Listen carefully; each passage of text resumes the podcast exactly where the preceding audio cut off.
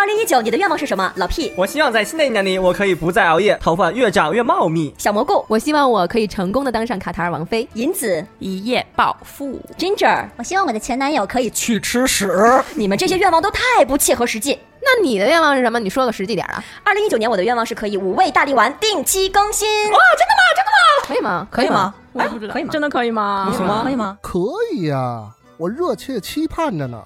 当然不同意了，我觉得应该是改成每天更新，或者改成早中晚更新，好吧？神州行，我看行，五味大力丸，听听更健康。情境小剧场。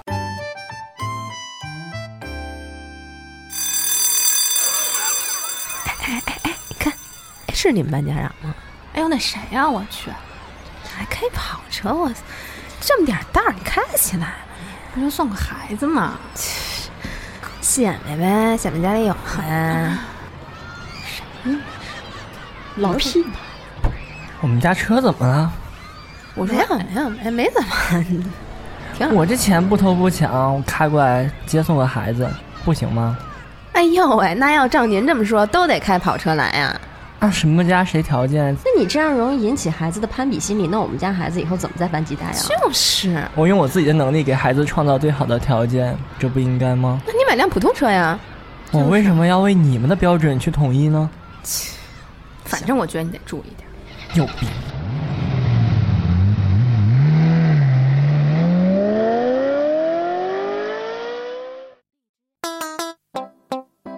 大家好，五位大力丸又和大家见面啦！啊，我是英子，我是小蘑菇，我是老 P，我是菲菲，我是 Ginger。啊，有钱的爸爸开豪车去送孩子，结果呢，送完了以后就被发现自己啊莫名被踢出了家长群，就这么个事儿。很多家长就在群里面说你这个对孩子影响不太好，会这个炫富啊，会引起孩子的攀比心理。对，那所以你要是在群里的话，你你怎么办？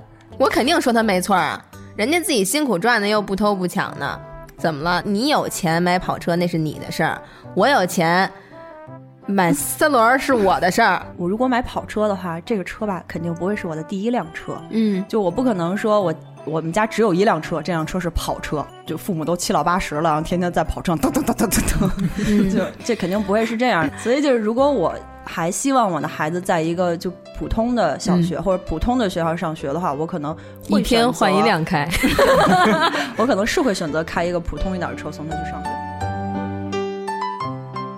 其实这件事情发生并不可怕，可怕的是你家长面对这个发对面对小朋友跟你说：“妈妈，我也想要，咱家为什么不开那样的车？”该怎么回答？因为小朋友就是像《十万个为什么》一样，他就是要问、你怎么回答，其实决定了以后孩子怎么成长。比如说，仇富的人他会怎么回答？就刚才那样吗？对，仇富的人就就是肯定会说啊，我跟你说那人不行，开什么跑车这个那个。我爸妈从小给我的教育就是，别人家有的是别人家的，咱不要眼红。我们能提供给你最好的，我都提供给你。所以，如果要是你再有想要的，你自己去努力。当我问到妈妈，我们为什么没有那个车？他不会说，哎，那车不好，就说，嗯，我妈学你习得了，你一 天天作业写完了。我妈说：“那你找他当妈去。要跑车跑车，看你像跑车。我这个段子我知道，这不是东北人，东北妈妈的那个。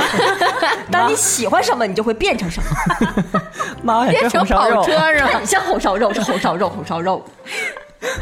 小时候特别不喜欢家长送上学，啊因为家长送学很家长送上学很丢脸，人家都是自己上学，而且你嗯。这样上学的路上还能跟同学一起走着聊着就去了，人家都一块儿走，你被什么爸爸妈妈、爷爷奶奶领着，你就对你就觉得好丢脸啊！别跟着我，我上学的时候能跟同学一起回家，最开始是女生的好朋友，嗯。后来可能是有护卫队。喜欢的人能够一起走，或者是坐公交车，是很美好的回忆。那现在的孩子就是在初高中的时候，都是有家长送。我我在想，他会不会没有这部分美好回忆了？我他们是怎么没有喜欢的人了？是？我是五年级开始才自己跟同学回家的，因为当时是有一个司机可以接我姥爷，呃，下班儿，然后顺便来接我，所以就天天来接我，我就这谁接蘑菇来了？呀，好哎车，但是他那个不是什么特特别好的车，那你有车呀？然后你爸你妈是不是在那个？家长会上就被 就被请出去了？就是你你出去，就是我印象中就是一个小小面包似的那种。如果要是按照这个家长的思维来讲，那就是那我那我一定我我连学都上不了了。就我觉得这个只是一个代步工具，看你怎么想。你要觉得这是一个那个啊啊，我开车上学我就有钱，怎么怎么样怎么？关键是那车是人家的呀，就算是我们家的，我也没觉得。当时真的肯定不觉得，哎，我们家有钱的，我就觉得你又来接我，我都不能跟我同学一起玩了。所以我觉得这个肯定是家长说的。那你比如说，同样一个环境，人家长说：“哎，你别跟人家玩啊，人家里可有钱，眼里不加咱们的，怎么怎么样怎么样。”那肯定你就没有朋友了。你说久了，小朋友会怎么想？咱这蘑菇呢，是我们传说中的那个隔壁家有钱的小朋友。对，我意识到了，没你们 隔壁家假有钱的小朋友，我初中的时候印象有一个我们班的同学挺有钱的，那个时候他每个礼拜的零花钱就有五十块钱，我觉得已经很很多 了。你哪个学校？初初中 啊对五十块钱。啊，一一个礼拜五十块钱，就是我们之前就是挺好的朋友。然后因为他每次零花钱多，然后课间我们就会涌入到那个小卖店，他家里有座山，名叫矿。然后他就会买好多吃的，就是分给我们。我觉得挺好呀，我不会因为他嗯有钱我远离他仇富他，然后相对觉得给我买吃的不是对我挺好的吗？我我小学的时候，我们有一个同学，就是家里条件特别好，应该是他爸爸，呃，做生意还是什么，他性格特别好，然后你也不会觉得他有什么刁蛮啊、任性，什么都没有。然后就正常的话，会请我们到他们去家里去玩儿啊。他生日的时候，他爸爸，呃，还会请我们一起去当时北京那个老莫去吃饭。然后我觉得那是我小时候去过的最好的餐厅，而且我小时候最小的时候，可能当时连嗯什么夏利啊什么都很少坐吧，那会儿家里。然后坐他爸爸的车是一个很好的黑色的车，好像是皇冠也不是什么，可高兴了，就觉得 特见世面，好好玩儿啊，就各种好玩儿，然后根本没有什么仇富的心态，就觉得都盼着跟过年过节似的。我侄子是上小学，然后他确实是有这个概念，说那个妈妈为什么人家孩子有宝马真的问啊座？对，然后他说那个妈妈那个你为什么不买？完他说你妈没钱，然后他说他说简单粗暴的，但是确实就是我还原原版就是这么说的。然后后来他说那个妈妈，要不我每年那压岁钱，你每年你拿出来五十块钱，完了之后咱俩一起来买宝马呗，然后咱们那什么，就其实小孩他是还是有这种心理对的。不是不是，但这样的话，小朋友会很单纯，对嗯他不是什么起码小孩还知道自己去攒去攒钱钱对对给自己营造一个。妈，咱俩去抢去吧。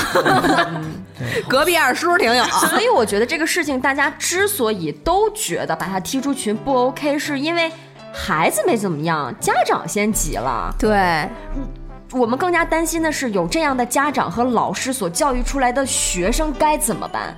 我们在学校都是接受那种教育，你不要闯红灯。真的孩子他不闯红灯，可是大部分闯红灯都是成年人，对，嗯这就很恐怖。遇到这种事儿，老师是不是应当在家长群里边说这个事儿？那可能你私下跟他沟通的话，可能就不会。今天我们至少不会看到这个新闻。这种事儿是什么呀？你作为一个老师，你跟家长说的应该是你们家孩子今天嗯、有什么进步，退步都不能在家长群里点名道姓说。家长群其实我觉得就是布置作业用的，对。因，为现在 太多了。孩子的作业不光是孩子写，嗯。家长也得写。就是之前就不也看过说什么留的作业是画月亮，就是一一个月三十天，每天让画不同的那个每天画不同的月亮，每天画不同月亮，还有那种数一万粒大米，那我觉得太真，那是真的吗？数一万粒大米，然后老不还是智障啊！不 就是就是有这样，然后包括还有那个让你，我就拿一袋去，老师你看看我对不对？对我我数完了就是一万，你再数一遍。这不是阿凡提的梗吗？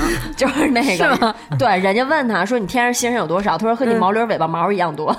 你要给九零后讲故事，九零后又没听过。哎，我真的是哇哦！然后包括还有那种让家长们看那个综艺节目，然后写一万字影评的那种，那个都太就是现在的群，我觉得已经变味儿了，不是一个呃家长沟通的一个以为的那种。嗯嗯嗯，对，而有就是明明知道哎有的家长会找事儿，你知道吗？我最怕就是找事儿。这找事儿你怎么不夸我们家孩子呀？说啊？老师，你看我们家孩子是不是画不好？有病啊！那你为什么要说自己是孩子画的不？对，就是不好。你可以退学了。然后我就说没有啊，我说你要看他那个好的地方，他好的地方哪儿哪儿哪儿，有的时候也是在努力往回凿吧。嗯其实没有那么好，但是还是要给小朋友信心。我都说这都过程，因为咱们不是真不是大师，就算大师也不能一堂课一个作品。嗯，就是我在想会不会啊，这是我的想法，就你们这个课、说白了不是当时所谓那种跟什么。升学相关，就因为嗯我听到的都是那种正常班，就咱现在小朋友上小学、幼儿园这种这种班级里面的、嗯这种课的，呃，家长群，就跟一个那个宫斗剧一样，家长都是给我孩子最好的。老师，既然你注意力有可能人的精力是有限，我们也理解，那我就希望你把你的关注点更多的放在我孩子身上。这个是对老师的信任，对学校的信任。那作为老师也有一种职业精神。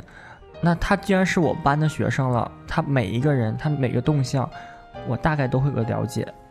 可是家长的想法就是，你一定要就努力的去 focus 我们家孩子，你眼里只能有我。我觉得他们是是把就是对领导的那个感觉嗯复制到了对老师的，就是银子描述的那个。场景特别像是工作群里边儿，领导说了什么什么，然后底下大家回应的那个感觉。但其实就是因为可能老 P 的学生年纪比较小，可能嗯就是会发生现在像这种，因为家长都很关心自己的孩子，希望大家受到关注，呃自己的孩子受到更多的关注。但因为我在大学嘛，我觉得就是老师的这个地位啊，越小 越高，这个辈分儿越高。嗯，越到了大学吧，就已经降到孙子这个辈儿上了。我我当然是没有那个家长群的，因为我我我不是不是班主任，所以我不会有一个家长的群。但是我们有同事是辅导员，嗯，然后他呢就会接到，就半夜会接到。就是家长给他打电话，嗯。因为他的儿子丢了一双鞋，就是他的儿子嗯。不知道是去洗澡啊还是什么，就是丢失了一双价值二百九十九的一双，哎呦，这么贵呀，一定要找过来这是一。个贵重非常贵重。我们要说是这双鞋值得你大半夜给班主任给对电话，不是钱就是这个辅导员，就是晚上已经就在梦乡了，然后突然接到一个家长电话，因为就是辅导员都是要七乘二十四开机的，以为这个孩子出什么事儿了，结果家长非常着急，说我的孩子丢了一双二百九十九块钱的鞋，所以他的重点是丢了二百九十九块钱的不是不是鞋吗？他是他的重点是钱，希望老师能帮助我的孩子去把这双鞋找回来。我的孩子自己一个人在外边上学不容易，他丢了一双鞋，就是他不会想。家长和你的孩子嗯只是对应一个辅导员，但是一个辅导员可能对应两百个学生。嗯你丢一双鞋，他要帮你找。那其他一百九十九个人如果也丢了什么，那辅导员每天不是要疯了？对，但是你的孩子是个大学生，他不是个幼儿园的学生。那幼儿园的学生你，你价值五块钱呢，你我也会帮你找。你儿子那么大了，或者你闺女那么大了，一双鞋自己找不着，不会去买吗？不会穿拖鞋上课吗？就很多家长是不会对自己的孩子家长眼里，年龄有孩子他一个正就是个确的概念。孩子，他永远都是个孩子。就包括刚才那个跑车也是，家长可能也是对自己的孩子有一个过高年龄有一个过高的评估，他可能嗯觉得会引起攀比，嗯但有可能不会。那像这种就是家长会觉得。我的孩子不容易，我的孩子可能没到，他不会想到自己的孩子已经二十岁了。嗯 呃，我特别赞同那个 Ginger 说的，因为我亲身经历了一件事情，因为我我教的是那个高三的学生，菲菲也能、嗯。也是老师，高三的学生。我有一天在上课之前，就是在教室办公室，我看一个妈妈就是在那哭，就 可以，就哭抽了都。然后我就瞅了一眼旁边那个校长，我心怎么了？瞅了一眼，他就说就你别吱声就行了。我就没有，我心是不是孩子出什么事儿了？然后我就到点儿了，我就正常回去上课。嗯，我正在上课呢，没上多长时间，有人来敲门，我就看那个家长，哎，家长说。老师你好，那个给那个孩子送个饭，孩子早上没吃上饭。我看嗯就是那个家长，嗯，我就有点惊呆了。我说啊，那那送送进来吧。嗯，然后后来课间校长才跟我说，就是因为他家孩子在外地学艺术，就是住在一起，然后他来看，发现孩子早上起床之后直接来上课了，没吃饭，心疼了，上校长室那哭去了。我是很不能理解的。然后当时我觉得，而且他家孩子得有一米七、一米七、一米八那种了，高三的孩子，就是仅仅是因为没吃早饭。那咱们有的时候起来晚了什么的，少吃一顿早饭不是很正常吗？而且孩子有事儿没？没事儿，就是家长血哭的，不行了。哭到不行，而且他还在我上课的时间又来敲门了。嗯，如果你真是觉得，比如说你什么东西遵从的那么严格的话，没吃早饭伤身体了，那人家在这上课呢，你进来送个早餐，难道不应该给老师也带一份吗？老师心里怎么想？老师也没吃早餐呢。再一个呀，他那个他主要是气这个。那个孩子心里也会觉得，就是同学都看着，就也会感觉不好的。所以说，大学生这个和这个高三其实没差多长时间，家长真的很可怕。反正有那句话嘛，就是多大的家长眼里都是个孩子。就是我觉得呢，我们还是理解可怜天下父母心，大家那份爱的。但是，就是你这样，其实是不是真的好？因为丢鞋，像刚才蘑菇说，如果幼儿园丢十块钱，丢十块钱也不一定家长就要找啊。就对还有一个什么事儿啊，就是。我看有的在那个群里面啊，家长就说 A 家长就说说今天 B 那个小朋友小听着特别奇怪，好吧，小 C 打我们家小 A 了，什么老师你管管，对对然后小 C 家长站出来了。哦，那个就能随便欺负人，然后你们家那个儿那么高，然后就怎么着就就这样了。就是我们小时候都跟小朋友闹过矛盾啊，难道那个时候家长都出来管？这个可怜天下父母心，我们都懂。但是你这样就是是不是有点过度的保护？我我就相信咱们长大的那个过程之中，其实都正常发生了很多这些事情，家长们都没有。呃，过度的去保护，我们现在成长的也很好。你你你能保护多久，或者是真的好吗？我觉得我们的那个生长环境，好多事儿是家长不知道的。对，现在就是我的幼儿园，我的孩子在幼儿园，然后我随便打开手机就能看到监控。对我的孩子们在干嘛？那对谁推了我的孩子一下，我就自嗯己记下来。一个亲戚的孩子，就当时是在上幼儿园，他就被一个，因为他个子小，被一个个子高的欺负。然后那个男孩他是有多动症的，他是欺负所有人，不光是我们家这个亲戚的孩子。我我我这个小弟弟的妈妈就说，让我们家孩子和那个孩子坐得远一点儿。当时那孩子的妈就火了。说那你为什么就觉得不是你们家孩子在招我们家孩子呢？对，肯定。然后好多孩子都说，哎呀，就是因为你们家孩子有多动症，就整个都把那个那个就在家长群里，对，在家长群里说。那老师呢，怎么折也折不回来，说，哎呀，这个小孩现在他已经有很大的进步了，什么？但是最后逼得老师不得不把这个孩子真的是孤立出来，然后这个小孩的妈就特别不开心。其实这个小孩也是蛮可怜的，就是他妈妈很宠他的原因，是因为他的爸爸因为某些事情离开了他的妈妈，然后他的妈妈就觉得孩子是我的一切，然后我我的孩子已经失去了父爱，我不能让他失去母爱，就更照顾。那这种情况下，大家在说他的儿子不好，他肯定是受不了的。正常家庭他也受不了。对对他正常家庭他也受不了，这样是更受不了。家长真的没有必要在家长群里边去群起攻击一个孩子，或者说一个某一个家长。我觉得这种对某一个家庭这种方式是绝对不对的。我自己遇到一件事情，就是说在学校不公平的对待。嗯嗯，我在高中的时候处于我们班就是中上等的学习成绩。嗯当时我们班是有一个男生喜欢我，然后他对我也非常好，每天帮我记记作业呀，然后就是一起去探讨一些问题什么的。其实相对来说是他更主动一些。有一天我突然就被老师叫到办公室了，还有那个男生的家长，意思就是说希望我们俩以后能够不再联系了，会比较影响学习。我当时就特别委屈，我觉得为什么是找我不是找他？明明是他主动啊。后来我明白了，因为我学习不如他学习成绩好，所以说先天就是觉得我影响他学习了。嗯，如果说老师和家长都是以一个他们心里的那种标准去对待，这个孩子会有一个很好的成长吗？所有听着我们这个期节目的听众，尤其是学生们，你们成绩一定要好。你们好了，你们才可以为非作歹，作威作福。因为我浮想联天。天天向上。就瞎说。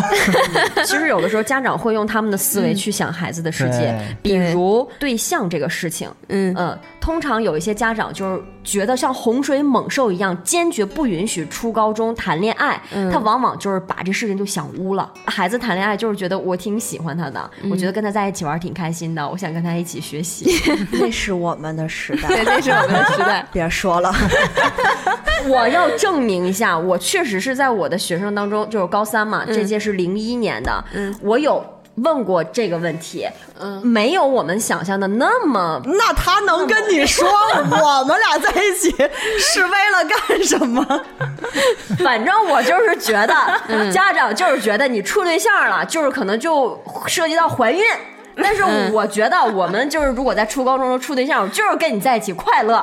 那你说你的快乐包不包括怀孕？不是高中，你就现在谈恋爱，你也他也也也不是为了怀孕，就是谈恋爱是为了怀孕？不是就不能是那种很单纯的精神上的吗？就一定要 现在小孩就都是那样哎，吗不？过真的是家长有的时候的想法呀，不太符合现在的，呃，我们说人际交往模式也好，还是这整个大环境也好，他们有的是讲想的复杂，有的是想的简单。作为家长来讲，我们都说父母是孩子的第一任教师。我这儿也有开放的家长，在我来看是比较好的一个影响啊，嗯就是小男孩儿。然后有一天我跟他妈妈一起吃饭，就聊到孩子近况嘛，他说啊挺好的，跟班级小女生玩儿都很好，好多个小女朋友呢。对我说啊哪种女朋友？因为我是很认真的状态在问。他说就是玩的好的，他们就是关系好的就叫男朋友女朋友了。嗯，然后彼此互相帮助什么的。我说那你是怎么怎么说？他说我不怎么管啊，我就是让他尊重女生就好呀、嗯就他作为一个男生的家长，再去引导他怎么去尊重女生。嗯，那我感觉这就是一个很 open 的状态。但是你是个男孩的家长，嗯，你知？道我曾经在一个我的亲戚亲口跟我说，嗯说你交男朋友一定不要同居，但是那个时候他的准儿媳妇儿和他的儿子是已经是同居的状态。他说你千万不要跟男生同居，传出去不太好。我说那是不是您？他说我是男孩儿，我没有关系。所以男孩儿和那男孩女迟早得有个伴儿吧，不能永远都对，但是男孩自己男带着生的妈妈和女生的妈妈想的就不一样。但是我现在觉得，就是男生女生没有说谁吃亏谁占便宜，我一直都觉得这个东西是双方都在吃亏占便宜，是吧？啊，对的不。一定谁那一成套的。我们不是说家长群吗？就是觉得家长这个教育，对对，家家长长教育，那你说家长有跟老师去沟通这个事情，老师能给他说得通吗？老师管不了吧？其实我觉得现在家长群啊，刚才说的好听，老师说了什么，家长就在下面，嗯捧，然后复制粘贴一副那种。但其实我觉得这个关系还是比较微妙的。嗯嗯嗯，老师没那么容易。你像刚才珍妮儿说过，就是他们那种辅导员，嗯，我现在要有了手机要七乘二十四小时的待机，老师不是人吗？老师自己没有孩子没有家吗？我不辅导我自己孩子的功课吗？我为什么一定要上下班的时候都是上班的状态？我为什么下班也好有义务就是给你回答你老师的这种？我就跟刚才老我问过一个同事啊，我就嗯因为他刚刚结婚不久，我就说那你有孩，你打算要孩子吗？他说暂时没有打算，可能以后也不会要。我说为什么？我说你天天跟小朋友在一起待着多有经验啊、就因为带小朋友待太多年了，嗯。然后见到过太多不是很优秀的小朋友，嗯。他就会想，他不知道，因为他甚至不能控制自己以后生出来的是什么样的小朋友，那他怕给别人带来不好的影响，嗯。所以他暂时就不会有这个计划。嗯，你可以选择生下来，生下来之后呢，我们去教育，因为它重点在于教育。哎，可是也不算极端，我其实就挺害怕。你怕教育不好？给我对来来，好了好了，我这就放心了。呃，我会跟你努力的言传身教，就是说我、我我希望你怎么样啊，就一个很 open 的状态看待世界，或者很平和。但是我不知道外面的会怎么样。而且其实说实话，我我的成长是打上了我父母深深的烙印的。就是对，好的一点啊，我自己吹一点，就是我自己有反省我身上一些可能跟爸爸或者妈妈像的东西，嗯不代表我不爱他们，但是我知道有一些其实是不好的。嗯我在努力的去跟他在对抗，但是有时候你不能很平和的时候，你能感觉到其实这些缺点都在你身上存在。对，家长们吧，对老师，你表扬我的孩子，嗯哎，我夸你两句。你要是让我觉得你慢待了我的孩子，觉得你该做的没做到，你就炸了。瞬间就从神坛上就被拉下来了。对他们都是那种啊很难很难做。突然哎呀，老师你真好，你就是神。然后退下来以后，什么玩意儿？这老师就应该不配当老师，有他们都是特别跟风的那种我这儿就有家长，就两种，一种是嗯你说什么家长都好的，老师我配合你，嗯好的老师，好的好老师，还有另一种就是哎老师你这么说不对吧？老师你这样不对吧？就那你来说，而且我当时真的有一次，就是家长在听课过程中直接就跟我说，老师他那个不对，就画的不对，嗯嗯而且他那是第一堂课啊，就是等于是试听课的时候，我心里的 OS 就是。你家孩子来的时候什么基础自己不知道吗？难道在我这上了半堂课就就已经不行成马良了吗？厉害。然后我就说下课了嘛，我说孩子们你们可以出去了。嗯，我跟家长聊一聊，然后我跟家长直接说的，我说首先第一点，永远不要在当着老师和孩子的面去说这老师不对。嗯，那你们这样会让孩子质疑老师的嗯权威，那不管以后老师在讲什么，孩子都不会听了。对，然后其次呢，因为那个孩那天那天那个家长告诉他孩子那是试听课，可能以后不来，然后孩子直接跟我说了，因为我之前让孩子去改一些习惯，孩子说我不改，我因为我爸说以后也不来来了啊，我这试听课，然后我就跟家长直接说，我说不管你以后在不在我这上，请不要告诉孩子你这是试听课，那他自己这个不认真。不不认真的态度，浪费这个三个小时，是你们自己造成的，跟我没关系。嗯，我就把这两点给家长说了之后，我就直接走了，就你爱怎么着怎么着吧。然后还是报了，但是家长这个被我被家长没家长家被我长没见过这样的，被我 diss 那个家长没报，然后其他的哦他同行的家长们都报了，其他家长还是有分辨的能力，嗯。因为你能说出这个话，我就认为你的家长是不明智的，嗯，对，怎么能告诉自己的孩子你今天只是去玩的？哎你这是上课呀，要对自己时间负责，哪怕你是试听课不要钱。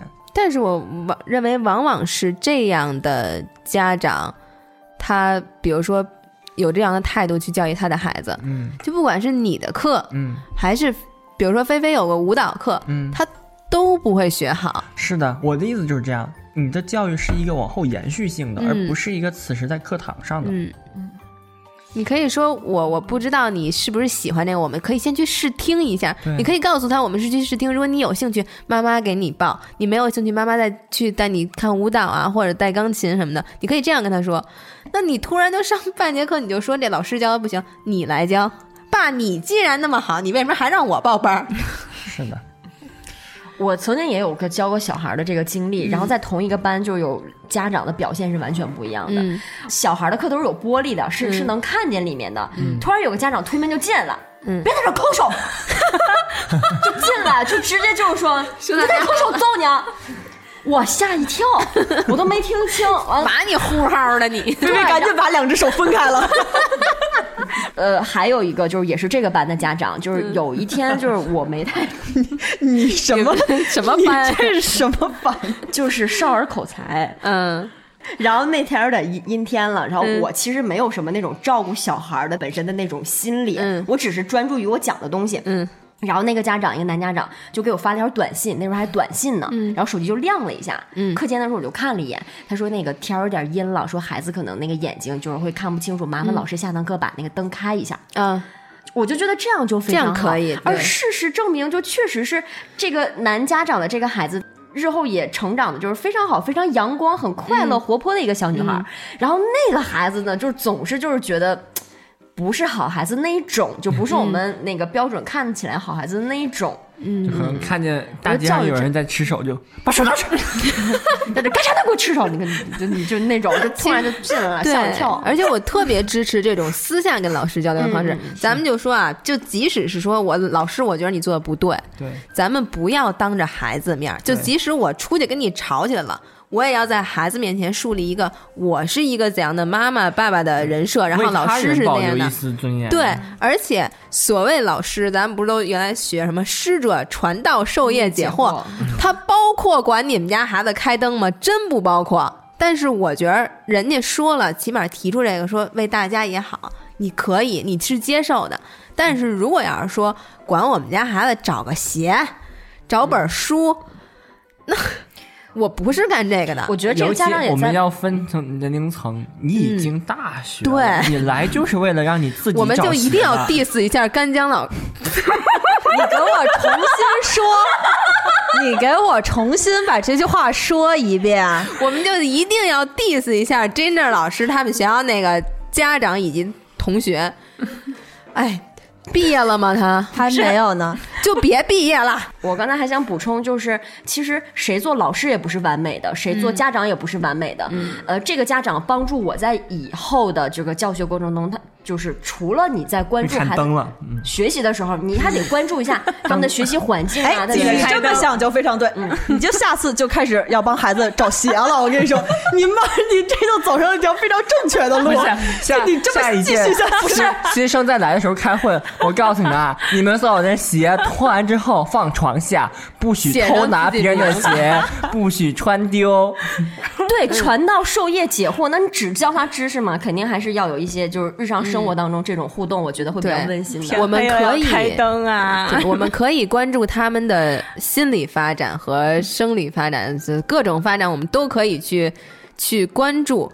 但并不是家长一定要想出清楚，并不是说你把孩子丢给学校，对，现在家长们就认为他来了，他什么都要你负责。那其实老师们在某个层面上，他只负责传传道授业传解惑，道授业解惑。不要把老师当保姆。但其实现在就是就是都是相对应的嘛，嗯就是有的家长是这样，就是希望。我的孩子只要是在学校了，就是孩子要学校全面负责。但是现在学校也是，就是尽尽可能的把责任 分摊给家长。就是你像我们小的时候去春游啊什么，不就是老师一个人、班主任一个人带着一群一班的孩子就出去了吗？现在还要家长长，对，嗯还要家长陪着。不过好像是有点。现在我看小朋友那东西都是出去玩儿给家长，你你得给小朋友带一垫儿，那小朋友带这个带那个，嗯就是就是真的是有了这个通讯给我们带来的便利的同时，然后就变成很多很恶心的事儿。是的，我这边就面临这个痛苦。我只是拿课时来上专业课的，那我为什么还要管这么多的杂事儿？就不属于在我范围内的，甚至是一个生活老师要去管的事情。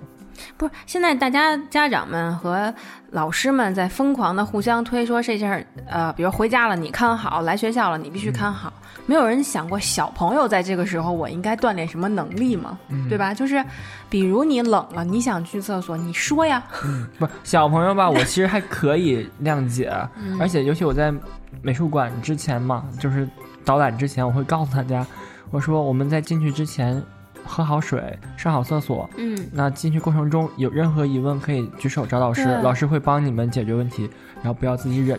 但是大的大点儿的小朋友，就大点的朋友，初中或高中呢，我就不会跟他说这些了，嗯我顶多会说进去不要喧哗，因为他们有一定的具备自己照顾自己的能力了。有的是家长，他们认为他们还不具备，他们老以为，对他们老以为。真现在看家长和就就找鞋这个，如果我就不信他家长不打电话，这个孩子他他就不穿他就没了，鞋穿不，他就光我觉得一定是这个孩子觉得他肯定觉得不 OK，、嗯。跟家长说了，说了。我丢了一双鞋，嗯。那那家长不可能就是凭空的就知道我孩子丢了一双二百九就十九块钱的鞋。就别毕业了。我的意见就是别毕业。也也有可能他发个朋友圈搞笑说，我丢了一只鞋，对，二百九十九的鞋还有人偷吗？然后他妈就哟，我们家丢鞋了。包括我带带导览的时候，我都是如果能的话，我会给家长一起带出来，因为我知道很多家长其实也是跟着小朋友才借光第一次进入到美术馆。啊，那你这种老师比较贴心。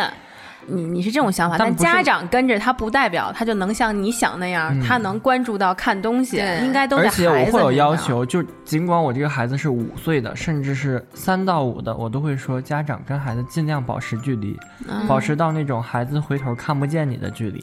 那不就藏起来吗？对，就是藏起来，就是不要让我看见，也不要让孩子看见，因为他只要看见你，他就不会听我。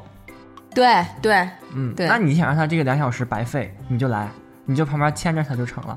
你要不让他白费，你就把他放心的交给我，有我还有助教老师，他不会丢，因为助教老师他不是负责讲的，他只是负责数孩子的，嗯，他就数孩子，孩子不丢，他这个任务就完成了。那我只要负责上课的质量就好。就是你一边在那讲这幅画是怎么着，就旁边有一个一二三四五六七，下一步一二三四五六七，真真的是这样，就助教老师一直在盯着那个孩子的数量。嗯，哦，他最责任重大。对对对。为什么家长会一个劲儿的给老师各种捧，就是弄成现在其实有点不是特别好的风气，对老师非常的，嗯，就送送礼也好吧，反正就是那种极尽所能。家长。其实有一个特别形象的比喻，我觉得就是也挺贴切，因为最近不是老屁你也看那个宫斗剧那种啊，嗯。就是那种好不容易有了子嗣的那个那些妃子们，妃子们，为了保证我的孩子能够荣荣登龙位，或者在这个争斗之中不被斗下去，我就要极尽我的所能去跟别人要去争也好，要去 PK 也好。比如说我虽然是呃母凭子贵，但是可能在之前我要尽可能。博得皇上和老师的这种角色的重视，我才能让我的孩子成长的更好。就是大家虽然也是出于爱，但最后可能结果就是我互相去比着赛的给老师这儿表现。我给幼儿园买了四台空气净化器，然后就是有钱的烧钱，没钱的说那我就给大家出去玩拍照，就反正就家长都在各种表现，然后甚至逢年过节的，怎么讲，把老师就跟那个就维维护维护。我不会说。哇，今天的空气真新鲜呐！我们要感谢叉叉叉小朋友的家长为我们带来了良好的空气，鼓掌。就好像那个谁《夏洛特烦恼》里边那个老师说：“我记着你送了我一本挂历，我记着你送了一个。”但是现在实际问题是，就说中学、中学升高中，你对老师再好，你靠的是不是统考成绩？我对我初中的老师特别好，所以我初中老师可以保我们家孩子去高中的学校。你往下说，往下说，到不了那么高。幼儿园，嗯幼儿园小朋友可能就二十个人或者十五个人这么做，但是坐两排，我就对老师好，嗯，我就希望老师你把我的孩子放在最眼前儿的这个位置，最中间儿的位置，嗯，你调一下。啊，这个一直到初中其实都有。对小学你你更关注他，幼升小有一个衔接，我怕孩子适应不了，那请老师你多关注我的孩子，因为精力有限，他不像说小班儿，幼儿园可能是十来个，到了初中到了小学，一下就一个班三十多个人了，那老师怎么能够同时关注这么多？我就希望我做点什么，哎，老师你你对我你念我对你好，或者说。说不好听的，拿人家的手短或者什么吧，反正嗯各种原因、啊，嗯我希望你给予我的孩子更多的关注和照顾，都是这样的。或者是就是希望把自己的孩子，比如说和一个学习比较好的孩子嗯做成同桌，希望那个好学习好一点的孩子能带着自己的孩子一起学习。但是基本上呢，都都是给你自己的拉下来孩子了把别人的孩子拉下来了。对啊，对，而且就说一句比较大家听着嗯、虚一点的话，嗯真的是最好回馈老师的方式就是成绩了。，对你的成绩还能换上奖金呢。对，能行吗？我 就这期录的特别难受，就是你们说的那些，不管是什么恭维老师啊，然后还有什么你都没有我都没提上。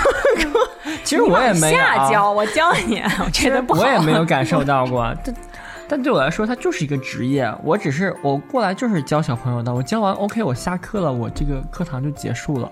总之这样，反正我确实觉得不是特别好，弄得，呃，我知道的身边朋友他也很愁，嗯，就是你说跟老师说点什么，表示什么吧，老师接受了，接受的反应是什么样的，他还得揣测半天，嗯，就活得特别的累。送也是，不不送送也也不是，老师收了送也不是，然后对，送也不是，不送也不是。对啊，然后呢，你你你表示了以后呢，表示到不到位，老师的反应是不是今天老师是满意还是出于客套，其实并不满意，等等，就全全都出来了。那如果你要是以一个老师一定来收礼，并且收好礼的这个心态来衡量的话，那他就是有无底洞。那什么算好？就像咱们之前说仇富，多少仇算仇，多少富算富算。富，嗯，对。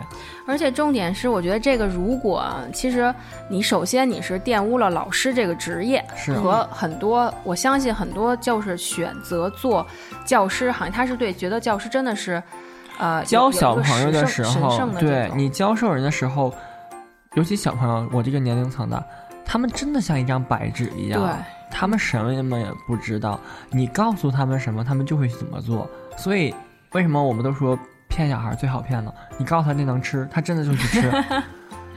那那个时候你知道他们很天真很可爱，那你不忍心把他们推向深渊呀、嗯，对啊，你一方面你玷玷污了老师，另外一方面的话，你如果让孩子知道你在做这些事情，孩子从小的影响就又是怎么样的？对，就是我只要送礼，就嗯，礼，我他对我好的原因是因为我送礼了，那我要不送，他就我的同事就跟我说过，我都不知道我在上学的期间，我爸我妈送过多少礼。那而且家长们一定要在群里面啊有一个明确的内心标准，就是我不去阿谀奉承。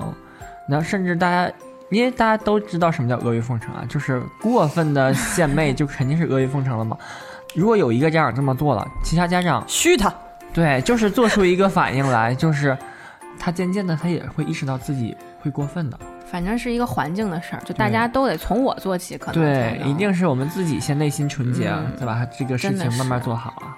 我们虽然都不是家长，但是我们都是好孩子。我们自己家长给予我们的这一些，就是目前看来是很好的这么一个教育，所以分享给大家。不要嫉妒别人兜里有多少钱，也不要愁人家兜里有多少钱，自己努力做好自己就好了。而且有孩子的朋友们，你们最好作为家长，还是跟老师保持一定的距离。你们不是朋友，你们各司其职就好。就是说，如果人最终都会变成自己讨厌的样子，我就是想问一下，就是所有听节目的朋友们，我现在仇富还来得及吗？嗯，君姐，你有什么？嗯，我希望大家就放过那些什么幼儿园和小学的老师们吧，就多多来玷污一下大学老师，好不好？不要放过我，来吧，好吗？对，还不要放过我们这些艺术课的老师。然后我这边要说，就是我们其实愁的不应该是富，我们应该愁的是那些素质低的人。嗯，好的，然后我想说，就是请给孩子保留一个清澈的童年，那样的话，他在未来不管经历多少困难和痛苦的时候，就是心中有一块净土，那才是能让他真正乐观向上，保持自己初心的一一个唯一的源泉吧。嗯嗯不忘初心。